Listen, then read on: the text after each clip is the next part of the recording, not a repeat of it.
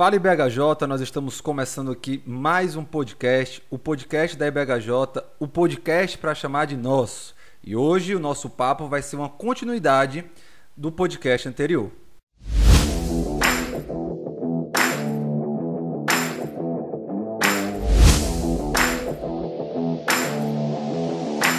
Para falar sobre Natal, para entrar nesse tema tão importante e tão falado nessa época por tantas pessoas, nós convidamos alguém muito especial. Nós estávamos conversando aqui um pouco antes de começar a gravação de como ele e o projeto que ele participa diretamente influenciaram aqui no nosso podcast, né? Para quem não conhece, o Bibotal, que é o maior podcast cristão aí na atualidade aqui no Brasil, influencia vários outros podcasts aí que surgiram, inclusive o nosso, né? Então nós temos o prazer e a honra e desde já nós agradecemos a presença do pastor Alexandre Migloranza, pastor da Igreja Batista, ele vai dizer aí, porque a palavra é um pouco complicada em francês, ele está na França, acabou de dizer pra gente aqui que lá está 4 graus, parecido com o centro aqui da cidade de Fortaleza. E, pastor, muito obrigado pela sua presença, muito obrigado por estar aqui conosco, tenho certeza que vai ser muito bom. E seja muito bem-vindo ao nosso podcast.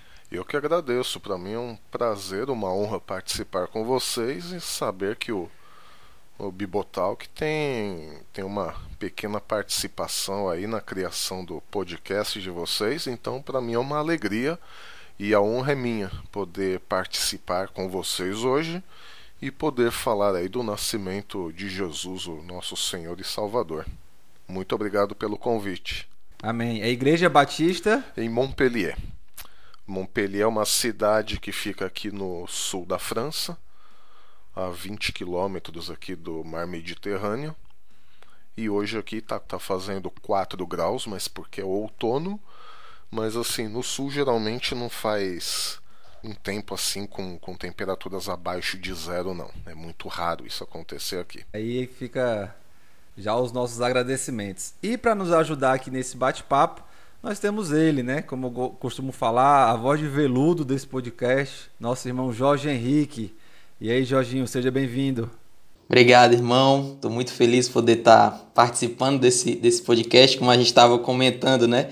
Bibotal que é um, um podcast, acho que o podcast que eu mais escuto, né? E fez muito parte aí da criação do nosso podcast. E aí a gente poder estar tá com, com o Milho, é um cara que eu admiro demais. E é um prazer demais poder estar tá participando aqui com ele. Então, vamos tentar perguntar aqui, né? Minha, minha ideia aqui é perguntar. Quem, quem vai responder aí é o Milho e, enfim, creio que vai ser um momento muito legal. Sim, segundo a retrospectiva do Spotify, o Bibotalk de fato é o, o podcast que eu mais escuto, né? Pelo menos segundo o Spotify. Olha aí. Mas vamos então para o nosso papo. É Natal, é Natal. Nós já percebemos aí na Praça do Ferreira as luzes chegando já movimentação aí das famílias se reunindo. E nós vamos falar sobre o motivo desse Natal, né?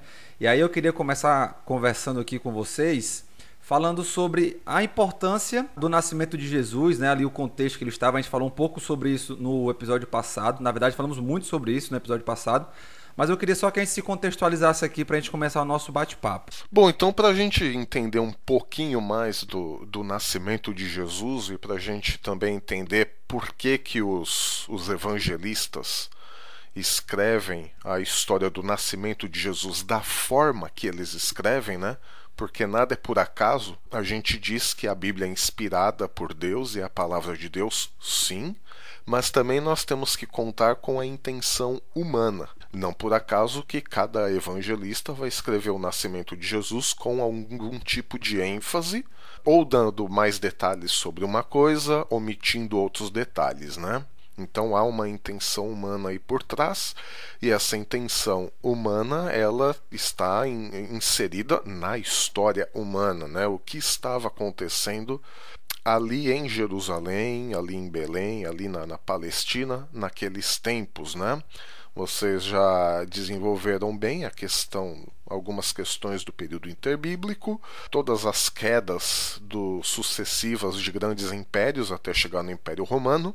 E assim, por que Roma tomou o poder? Né? Na verdade, Roma eles vão conquistar o Oriente Médio ali mais ou menos em 63 a.C., com o general Pompeu vindo e detonando toda aquela região ali, né? conquistando tudo.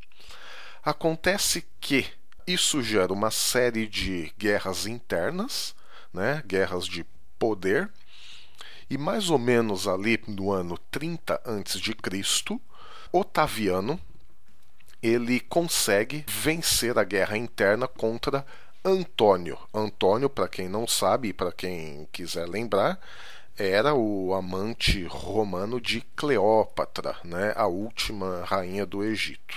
Então notem, 63 a.C., Pompeu conquista ali o Oriente Médio. Menos de 30 anos depois, você tem uma série de guerras internas com os romanos mesmo. Otaviano vence essa guerra interna contra Antônio e sempre lembrando que uma guerra interna gera custo, gera custo econômico, custo social, custo de vidas humanas, enfim, é, é uma desgraça só. E aí Antônio, em 30 a.C., viu que ele realmente tinha sido vencido por Otaviano. Ele se suicida junto com Cleópatra no ano 30 a.C. Quando Otaviano vence essa guerra interna, ele é considerado e aclamado como um salvador. Por quê? Porque para o povo romano, Otaviano colocou fim em uma série de guerras internas que só haviam enfraquecido Roma. Então notem que enfraquecer Roma, depois uh, que ela já tinha conquistado ali toda a parte mediterrânea, não era uma boa coisa. Então vem Otaviano, acaba com essas guerras internas, então o, os romanos em geral consideram ele um salvador. Então 30 antes de Cristo. Ele é aclamado como um salvador. E o que as pessoas esperavam naquela época? Que com a ascensão de Otaviano, agora Roma passaria a viver uma era de paz e de prosperidade. Porque uma era de paz e prosperidade, como a gente acabou de falar, essa guerra interna, ela acaba com uma nação. E Roma acabou de conquistar o mundo conhecido ali do Mediterrâneo. Então, Notem que isso não era nada bom, por isso Otaviano foi aclamado quase que como um deus. E quando eu digo quase como um deus, ele realmente foi praticamente considerado um deus, porque começaram a erguer estátuas em homenagem ao imperador Otaviano, ao lado de estátuas de deuses já conhecidos e adorados naquela região. E além disso, houve também a construção de templos em honra a Otaviano. Só que logo que ele venceu essa disputa interna e acabou com as guerras internas, Otaviano ele toma para si o título de Augustus. Mas Augustus era um título e um título sagrado. Então ele toma para si um título, é mais que um general, porque Augustus era um título considerado divino. E o que isso significava? Que Otaviano, como um salvador da pátria e como alguém que o povo romano esperava dele paz e prosperidade, ele toma para ele o título divino de Augustus, então quer dizer que agora Roma tem um imperador divino. Considerando toda a história de Roma, depois de tantas brigas pelo poder e guerras internas, então a definição do que era autoridade começa a, a estar em jogo. Quando tudo isso acontece, a questão de, de quem é a autoridade, quem é que manda no império, estava em jogo, estava enfraquecido. E desse termo autoridade é o mesmo termo de onde Paulo tira o termo dele autoridade, que Jesus está acima de toda autoridade, que é o termo auctoritas, né? Ah, então, quando Paulo diz autoridade, Paulo está pensando nessas pessoas extremamente poderosas em Roma que ditavam ordens para todo mundo.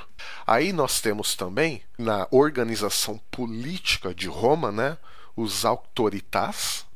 Nós temos também os potestas, né, da onde vem o termo potestade, que existiam uma posição dentro da estrutura hierárquica romana que chamava potestas. Então você tem as autoridades e você tem os potestas, que eram superintendências executivas em determinadas regiões. E nós tínhamos também o termo imperium. É quem tem o direito e a responsabilidade de agir. Né? Então, alguém que tem o direito de agir como ele quiser dentro ali daquela circunscrição política e ele tem também a responsabilidade de agir. Então, tudo isso junto, os autoritas, os potestas e o imperium, tudo isso, todos esses poderes deveriam ser divididos com o princeps, significa homem principal, e o senado. Então vejam que o poder era bem distribuído. O que Augusto fez quando ele tomou o poder, foi aclamado como Salvador e foi considerado praticamente uh, um Deus. Ele ampliou a sua autoridade acima de todos esses cargos. O Augusto ele estava acima do Imperium, ele estava acima de todas as autoroctas e ele estava acima de todas as potestás. Ele tinha o direito também de promulgar leis em nome do povo. Ele tomou para si também, junto com tudo isso, o poder de manter um destacamento militar onde ele quisesse, e a partir do ano 12 a.C., ele também assume a função de Pontifex Maximus, ou Pontífice Máximo, ou Sacerdote Supremo. Então quer dizer que desde quando Augustus ou Otaviano venceu essas guerras internas, venceu Antônio, ele foi tomando poder pouco a pouco. Nesse pouco a pouco, Augusto passou a ter o poder político, militar e religioso. Então ele passa a ser o sacerdote, o rei né, e o soberano, o monarca de tudo. Além do que, ele também era considerado um deus, porque ele era Augustus, um título divino. Então vejam só com quem Jesus estava concorrendo. Isso significa que o império que dominava o mundo conhecido da época tinha um ser humano todo poderoso. E Jesus nasceu justamente no governo desse cara, porque Augustus ele começa a reinar em 27 a.C e ele vai até 14 depois de Cristo.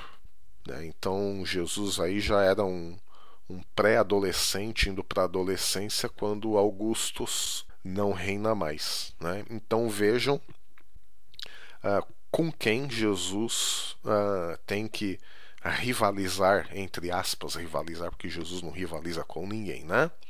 Mas isso tudo estava na mente dos escritores bíblicos, né?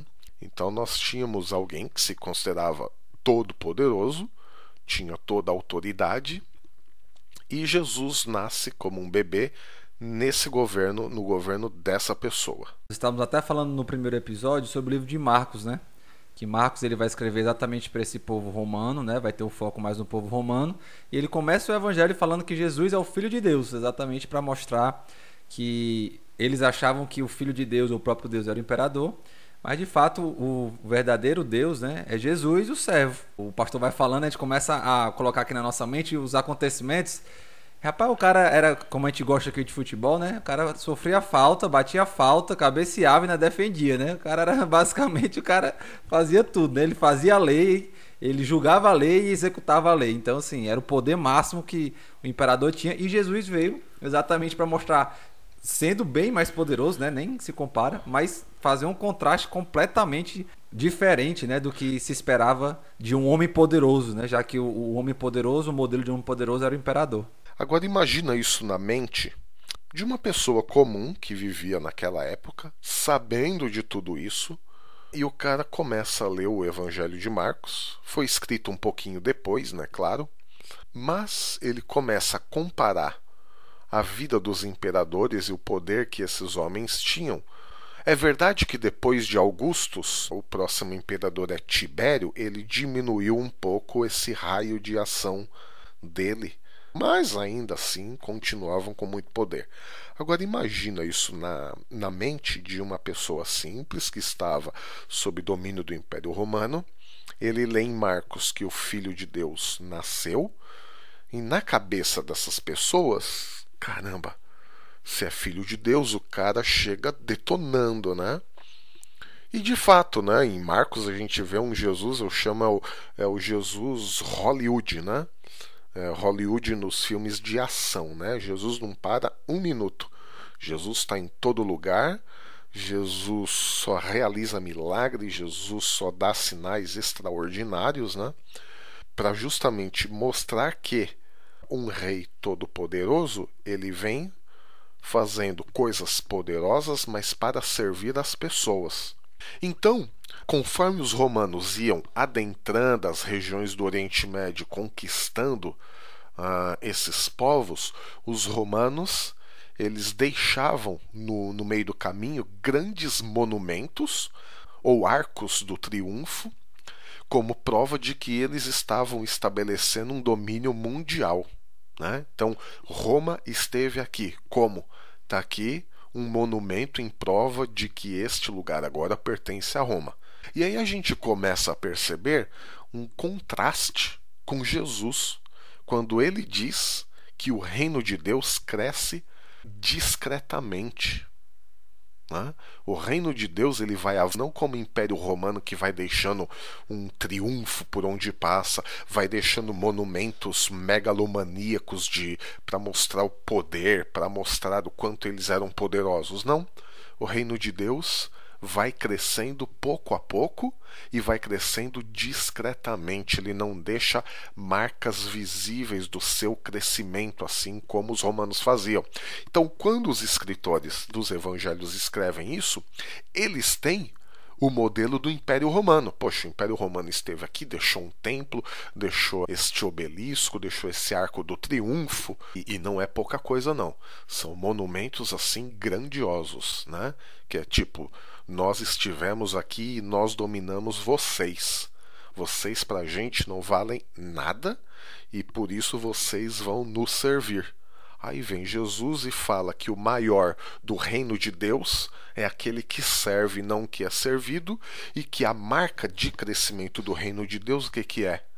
É o reino de Deus ganhar a cultura, ganhar os povos, assim? Não, porque o reino de Deus cresce discretamente. Né? O reino de Deus está em cada um de nós, não está assim nas marcas da cultura visível como um símbolo de potência, como um símbolo de dominação.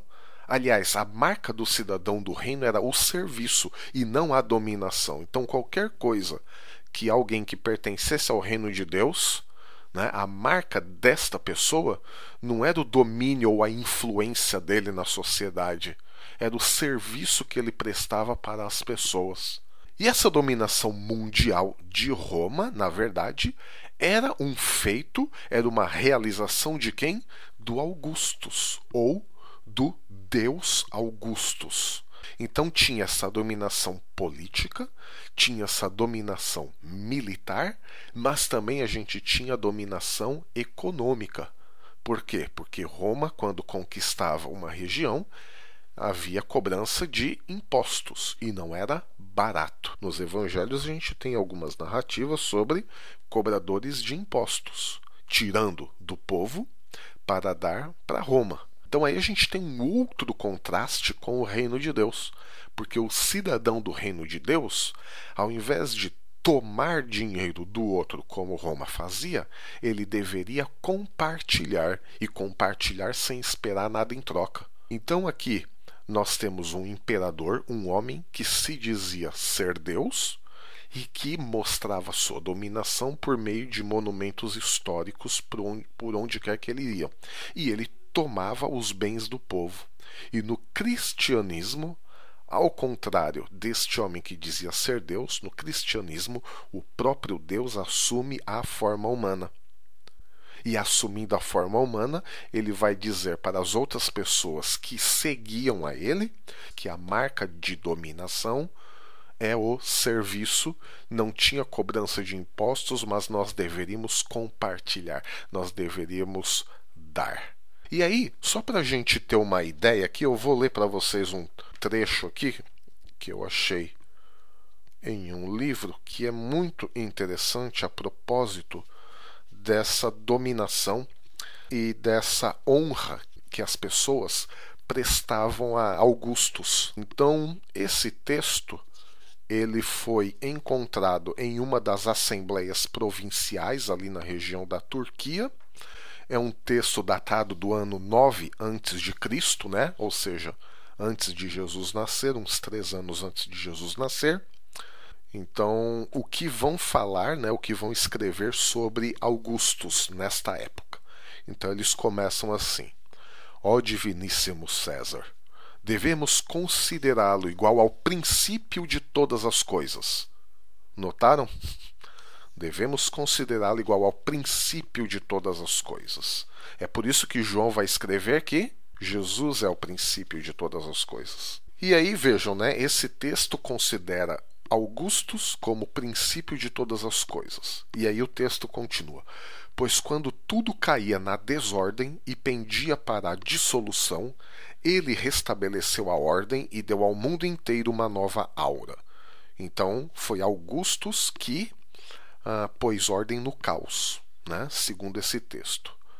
E aí ele continua: César, a boa fortuna comum de todos, o início da vida e da vitalidade, Todas as cidades adotam unanimemente o aniversário divino César como novo início do ano. Enquanto a providência que regulou toda a nossa existência levou a nossa vida ao ápice da perfeição ao nos dar o imperador Augustus, a quem ela, a providência, encheu de força para o bem-estar dos homens, e sendo enviado a nós e aos nossos descendentes como Salvador, pôs fim à guerra e colocou todas as coisas em ordem.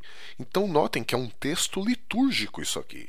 Isso é um culto ao imperador. E aí a gente começa a evocar aqui, né, a gente começa a lembrar uh, de algumas coisas que João escreveu, que Paulo escreveu, apontando para Jesus e não para César. E aí a gente começa a entender um pouco melhor por que ser cristão naqueles dias, quando você diz que Jesus é o Senhor, você automaticamente está rejeitando o senhorio de César para você. E rejeitar o senhorio de César era rejeitar o senhorio de Deus, Rejeitado o senhorio de Deus naquela época era a morte. E aí o texto continua. E por isso, tendo se tornado Deus manifesto, olha lá, não é? É o que João diz de Jesus, não é? Nele vimos a glória de Deus, a manifestação de Deus. Só que para os romanos a manifestação de Deus era Augustus. César ou Augustus realizou todas as esperanças de tempos anteriores.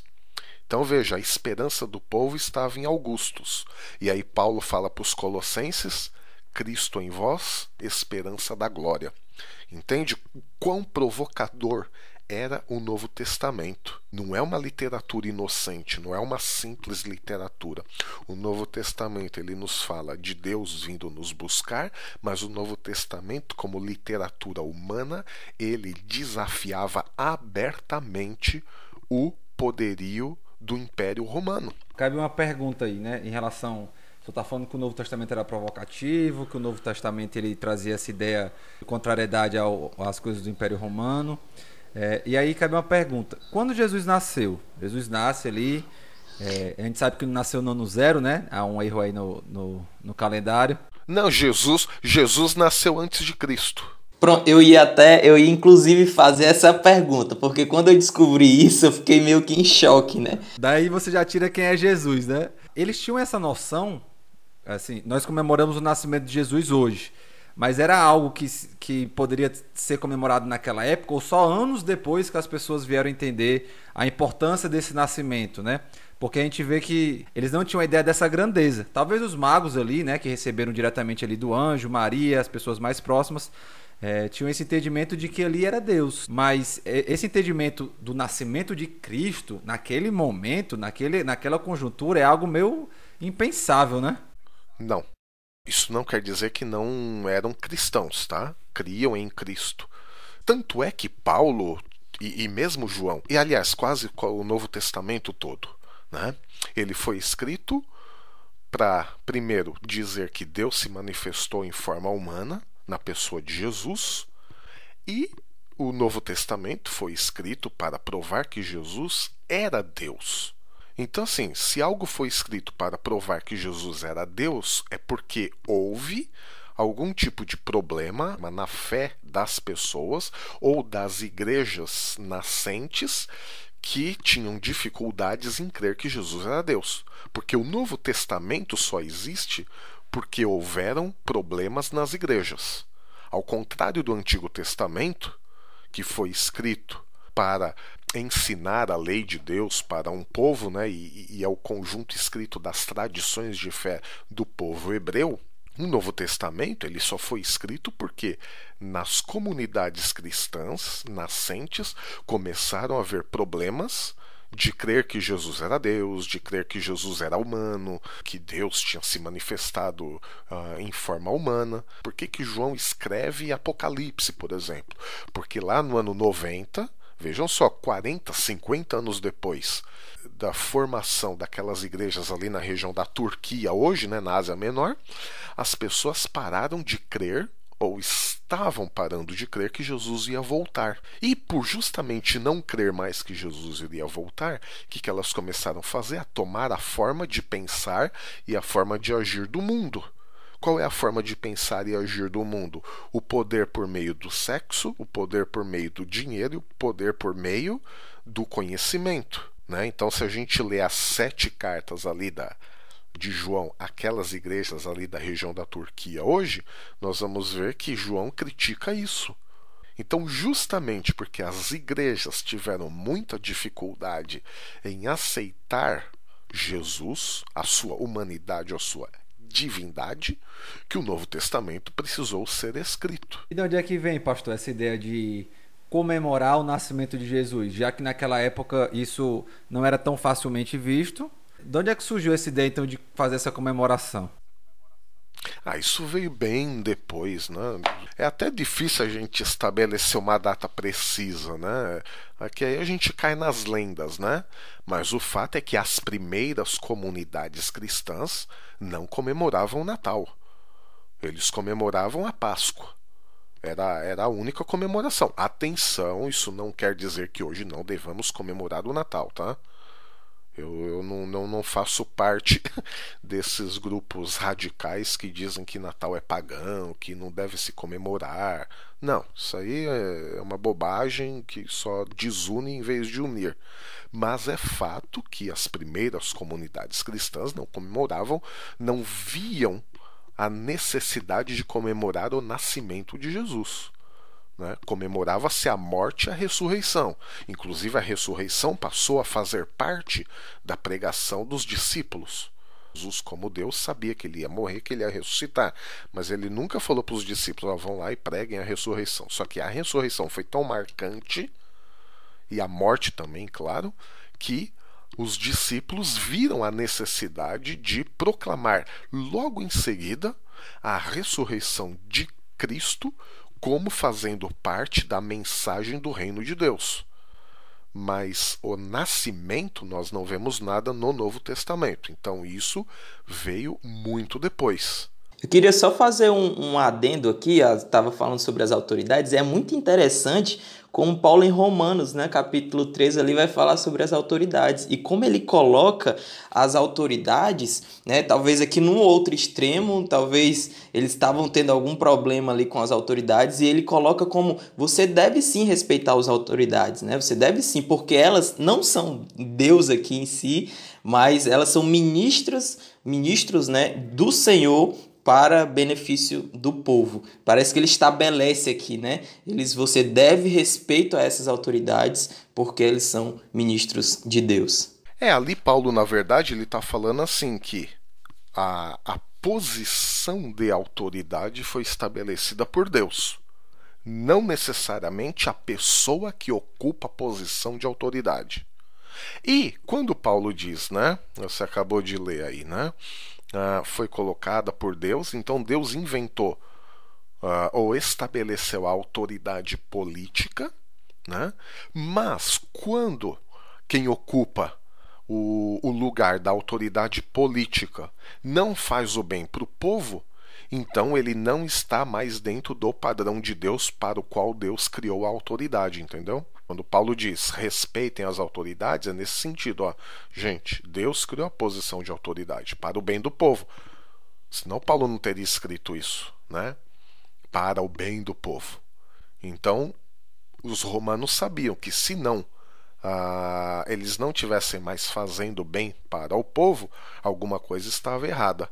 Né? E aí aqui a gente entra tão um pouquinho no pensamento de Paulo, porque Paulo ele foi muito influenciado pelo que a gente chama da literatura apocalíptica. Vocês falaram um pouquinho né, no, no episódio anterior sobre uh, o período interbíblico, e uma das literaturas mais influentes desse período interbíblico era a literatura apocalíptica. É, assim, em modo geral, a gente não vai entrar em todos os detalhes aqui da literatura apocalíptica, é, que é isso, só isso é um episódio à parte, né? Mas a literatura apocalíptica ela vai considerar o quê? O mundo de forma geral, atingiu um distanciamento de Deus que não é mais possível. A partir daí, o distanciamento de Deus é máximo. Né? O mundo caminha para a desordem total porque ele está tão distante de Deus que não existe outro remédio senão a intervenção direta de Deus no mundo. Então é Deus que intervém diretamente para confrontar o mundo. Né? E essa confrontação com o mundo é Deus diretamente, sem intervenção humana, e a partir daí o homem aguarda o resultado disso. E aí a literatura apocalíptica vai descambar entre a guerra escatológica dos finais dos tempos ou com visões e sonhos e tudo mais. Né?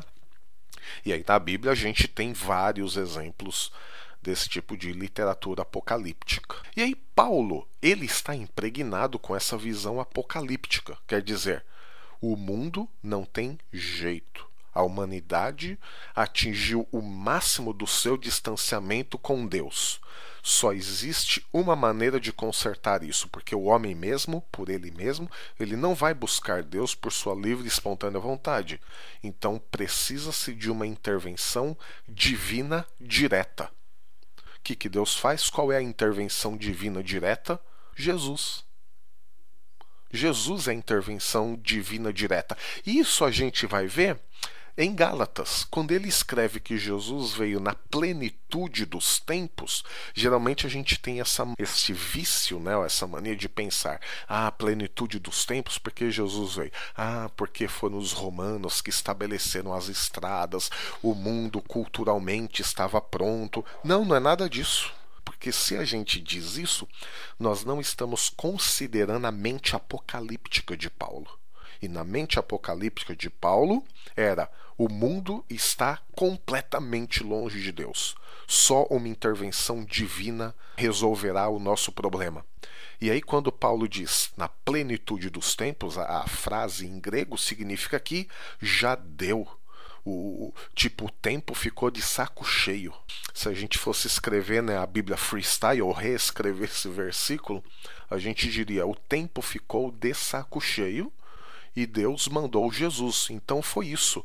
Na visão de Paulo, o mundo tinha, naquela época, um distanciamento total da humanidade. E a humanidade não iria por ela mesma procurar sozinha Deus. Os primeiros ali, né, Maria, Isabel, elas estão extremamente impactadas, né, como se e, o texto ali lá de Lucas capítulo 1 enfatiza exatamente isso, né? Deus cumprindo ali essas promessas, Jesus vindo em carne, e elas estão extremamente impactadas com, com o nascimento de Jesus. Maria foi uma excelente teóloga. Ela entendeu a profundidade da intervenção divina, algo que os escribas e os fariseus não conseguiram entender. Então, a Bíblia está repleta dessa ironia.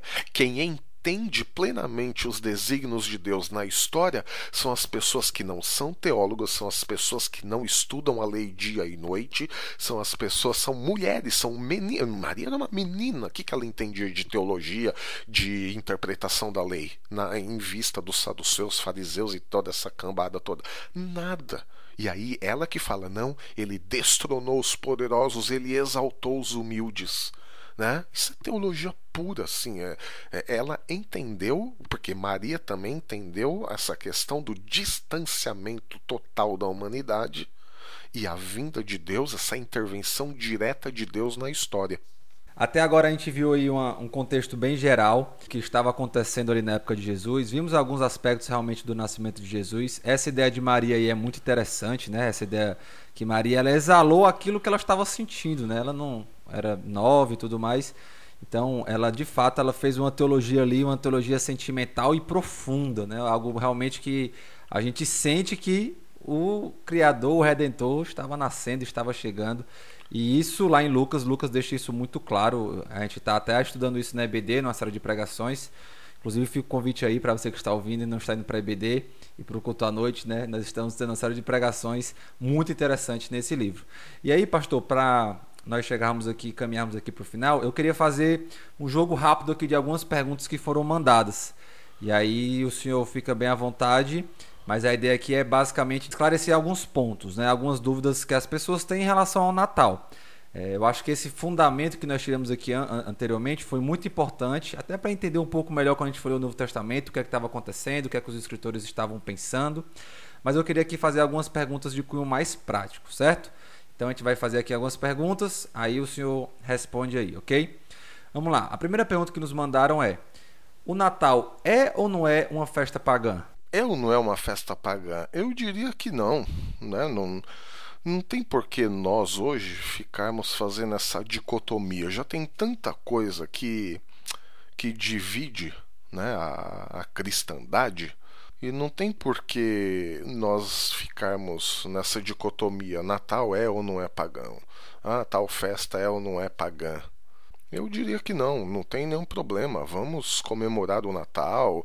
Uh, e mesmo se tem algum fundo pagão no Natal, tá bom, a gente pode usar os.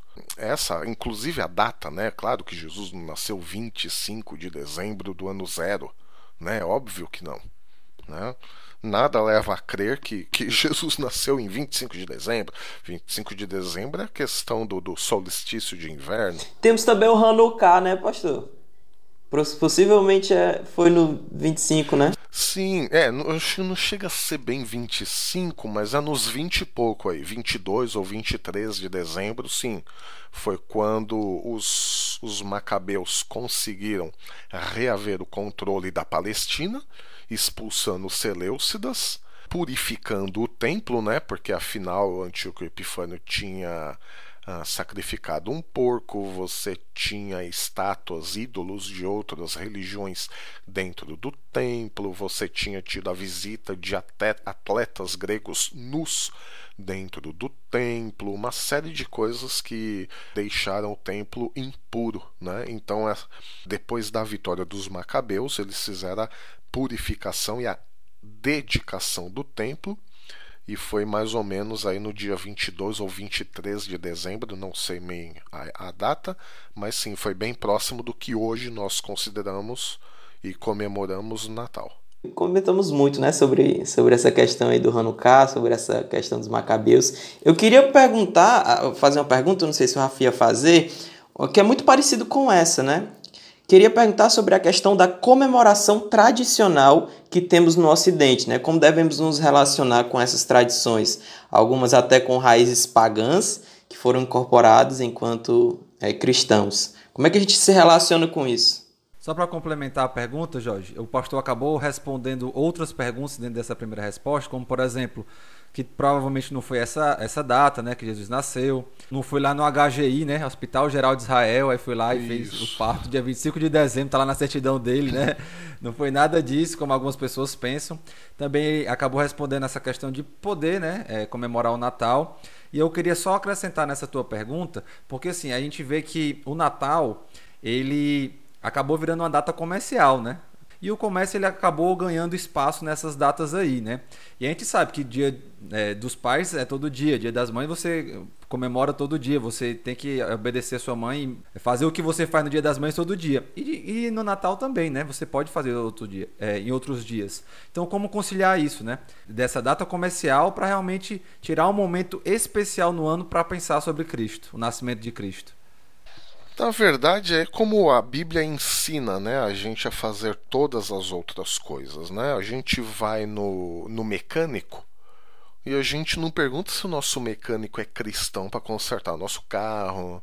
A gente não vai no supermercado e pergunta se o dono da rede de supermercado é cristão para comprar só produtos cristãos. Né? A gente está no mundo e vamos ter influência do mundo. Então, os primeiros cristãos, ali no, nos dois, três primeiros séculos, não tinham muito essa essa crise, né? Paulo, inclusive, aos Coríntios, ele vai falar o seguinte: galera, se vocês forem no mercado, faça o seguinte, não fica perguntando muito a origem da carne, não. Se vocês tiverem algum problema de consciência, vocês vão se dar mal. Então nem faz muita pergunta, compra a carne, come e tá tudo certo. Então assim, a gente ficar procurando uh, pelo em ovo para ver se é uma tradição cristã, porque assim, tradição sempre tem um começo e vai ter um fim, né? A pergunta que a gente deveria se fazer é: em que esta comemoração pode me aproximar mais de Deus e dos meus irmãos? Em que esta comemoração, ou em que este meu costume, aí vamos colocar tudo, em que esta determinada área da minha vida pode me afastar ou pode me colocar em mais comunhão com Deus? E certamente comemorar o Natal não é uma dessas coisas. Né? Em que você se reunir com a família no dia 24 para o dia 25 vai quebrar a sua comunhão com Deus. Percebe? Então, é um tipo de pergunta que eu acho que a gente nem deveria ficar muito preocupado em responder. Ah, não, eu não vou num mecânico não cristão, porque senão ah, é um não cristão que vai mexer no meu carro e pode ser que isso gere algum tipo de maldição. Percebe? É, é tão incoerente. Né? Impossível, né, pastor? Não, não tem como a gente. Né? Não tem como. Hoje não tem. A roupa que nós vestimos é. ela foi feita por cristãos, por não cristãos. Né? Então, assim, são questões comportamentais que não se colocam. Né? Então, assim, Lendo também a carta aos Colossenses, a gente vai ver que Paulo ele diz assim, gente, fazer o seguinte, Ninguém, mas ninguém tem que criticar vocês porque ah, se comemora lua nova, se comemora sábado, se bebe isso, se deixa de beber aquilo, se come de um jeito, se come do outro. Ninguém tem que encher o saco de vocês por isso.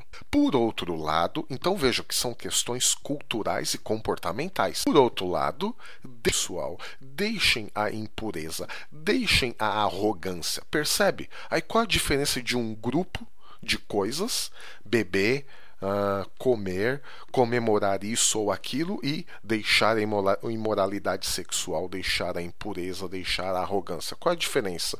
Os dois são comportamentais, certo? São coisas que nós podemos ver uh, no exterior da pessoa, certo? A gente vê logo de cara se alguém é arrogante ou não. Né? Uh, ou se alguém Uh, tudo bem, alguns outros pecados, como impureza ou mesmo imoralidade sexual, isso é uma coisa mais difícil de ver assim, de bate-pronto. Mas é um comportamento. E comer e beber, ou comemorar lua nova, ou sábado, ou sei lá o que, também é algo que a gente consegue ver. Só que Paulo, para um grupo, ele diz, para um grupo de coisas, de comportamento, ele diz: gente, ninguém tem que condenar vocês por comer, por beber, por festejar isso ou aquilo. E para o outro ele diz: ó, vocês têm que largar imoralidade sexual, vocês têm que largar impureza, vocês têm que largar arrogância. Certo? Qual, é por quê? Qual é a diferença? É que os prime o primeiro grupo de uh, costumes, o primeiro grupo comportamental, ele sempre vai nos levar a, um, a uma arrogância por nos considerarmos melhor que o outro. Ah, eu não bebo isso, então eu sou melhor que o outro que bebe aquilo. Ah, não, mas eu não comemoro o Natal e o outro comemora. Olha só como eu me mantenho fiel às tradições cristãs e o outro infiel comemora Natal, uma festa pagã. Veja como ele assumiu o paganismo na vida, né? Ou, ah, não, olha aqui que o outro, olha que ele está comendo, eu jamais comeria isso, porque a minha relação com Deus. Ora, o que, que a gente vê aí? Um orgulho de você estar fazendo, um orgulho de você se sentir melhor do que o que você faz ou não faz. Você é melhor do que o outro porque o outro faz ou deixa de fazer o que você não faz. Percebe? Isso e, e o fato de nos sentirmos melhor do que o outro o que é isso? É tomar o lugar de Deus, é nos considerarmos Deus e termos o privilégio e o poder de julgar o outro que faz ou não faz aquilo que nós fazemos ou não fazemos. É tentar o que? Uniformizar todos os outros segundo a minha imagem, segundo a minha semelhança. Ora, o que, que é isso? Isso é tomar o lugar de Deus. Agora, você fugir da imoralidade sexual, você fugir da impureza, você fugir da arrogância, isso é uma coisa que está no nosso coração e é uma batalha nossa constante de todo dia. E nós deixarmos todas essas coisas significa que nós assumimos que nós somos humanos, falhos e imperfeitos. Percebe essa diferença? Então, quando a gente, quando a gente diz, ah, devemos comemorar o Natal ou não, na verdade, a gente está querendo buscar algum tipo de desculpa para dizer: ah, eu comemoro o Natal, veja como eu sou especial, veja como eu sou um cristão mais esclarecido do que aquele outro que não comemora. Pobre, infeliz, ele vive preso nos pensamentos dele. Eu sou livre porque eu comemoro o Natal. Ou o inverso, né? Ah, eu não comemoro o Natal porque eu me mantenho fiel à tradição, eu não sou pagão como aquele pagão infeliz que se diz cristão, mas comemora Natal. Veja, a gente começa a fazer um concurso quem é mais cristão que o outro. Mas a verdade, o que Deus quer de nós, o que, que é? Que nós assumamos os nossos pecados e não o pecado do outro. O pecado do outro é do outro, deixa ele mas que nós assumamos os nossos pecados, que nós assumamos o compromisso de permanecermos fiéis a Cristo, independente de se alguém é, faz ou deixa de fazer o que a gente acha certo. Né? E aí, quando eu começo a me preocupar comigo mesmo, com a minha impureza, com a minha imoralidade, com o meu pecado, com a minha arrogância, com o meu orgulho, eu começo a dar lugar para o Espírito Santo a trabalhar em mim. Agora, se eu começo a cuidar do que o outro está fazendo, com o que ele comemora, com o que ele bebe, com o que ele come, com o que ele faz, com o que ele veste ou deixa de vestir, eu estou mais preocupado com o outro do que comigo mesmo. E com o outro, sim, preocupado com o outro no mau sentido ainda, né? Para julgar ele. E julgar aqui no sentido de condenar. Ora, o único que condena e o único que salva quem é? É Deus, não somos nós. Então, por isso, né, se eu pudesse deixar um conselho, quer comemorar o Natal? Comemora com você. Ao comemorar o Natal, você se sente é, pressionado pela tradição pagã que invadiu o cristianismo. Você vai estar ofendendo a Deus por causa das tradições pagãs. Não comemora, mas também não enche o saco de quem comemora. E quem comemora não encha o saco de quem não comemora. É muito simples.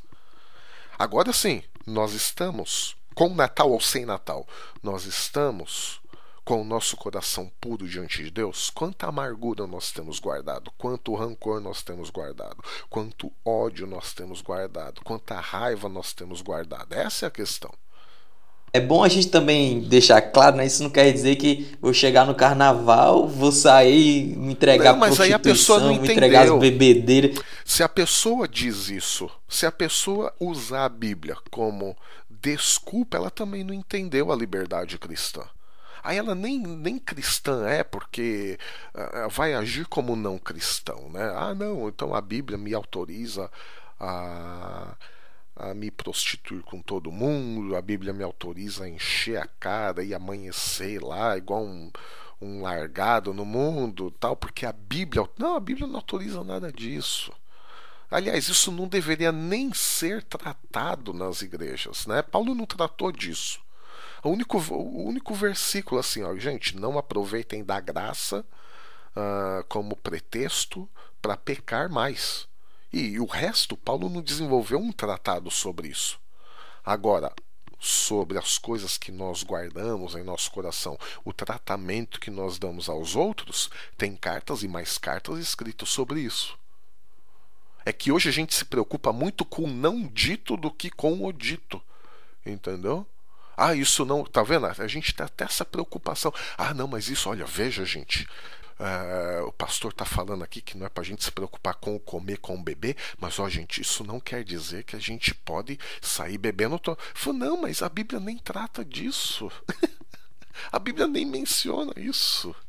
E a gente fica todo preocupado hoje, né? Quer dizer, é, falta aí de, de, de um estudo mais aprofundado do que realmente a palavra de Deus diz e não pegar o que ela não diz sob pretexto para fazer o que a gente quer fazer, porque isso também é tomar o lugar de Deus. É o equilíbrio entre o legalismo e entre a, o, a liberdade, a libertinagem. Exatamente. Né? Tem que ter esse equilíbrio, porque senão você acaba caindo em algum dos dois extremos, né? Sim, se o senhor quiser falar mais alguma coisa que ficou pendente, a gente desde já agradece a sua, sua participação, foi muito, mas muito mesmo é, edificante, contribuiu bastante né, com a nossa ideia é, sobre o nascimento de Jesus e não só sobre o nascimento, a gente ainda foi brindado aí com vários outros, é, outros assuntos, né? Que também são muito importantes para a gente refletir. E aí, assim, a gente agradece bastante, a gente sabe que a agenda de pastor é bastante complicada. É o nosso primeiro convidado internacional, né, Jorge? É, internacional, tivemos... ia pontuar isso. Nacional, internacional. E ele fala bem português, né, Jorge? Apesar de ser é. internacional, ele fala bem a nossa língua. A gente já teve um convidado de São Paulo e agora está tendo um convidado direto da França. Então, pastor, muito obrigado. Se quiser complementar alguma coisa, fique à vontade. A gente, desde já, a gente agradece. Jorge também, se quiser complementar alguma coisa, fica à vontade. Não, só queria agradecer também, né? É, a gente lutou aí para conseguir esse, essa gravação. A gente teve várias, vários desencontros aí. O pastor, obviamente, tem suas atribuições, como o Rafa falou, né? Final de ano, principalmente. Mas a gente queria agradecer, foi um prazer ter o senhor aqui.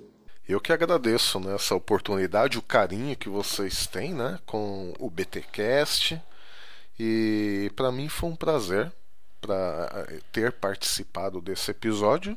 Foi bem instrutivo mesmo, né? A gente acabou derivando para outros assuntos. Não pode me deixar muito solto assim que eu divago muito, hein? Mas foi muito bom participar aqui com vocês. Muito obrigado pelo convite. Então, queremos agradecer você também que está nos ouvindo.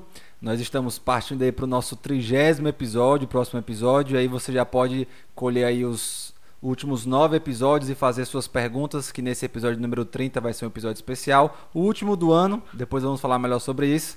E desde já agradecemos a sua presença. Feliz Natal para quem nós não podemos dar ainda. Um grande abraço. Fui.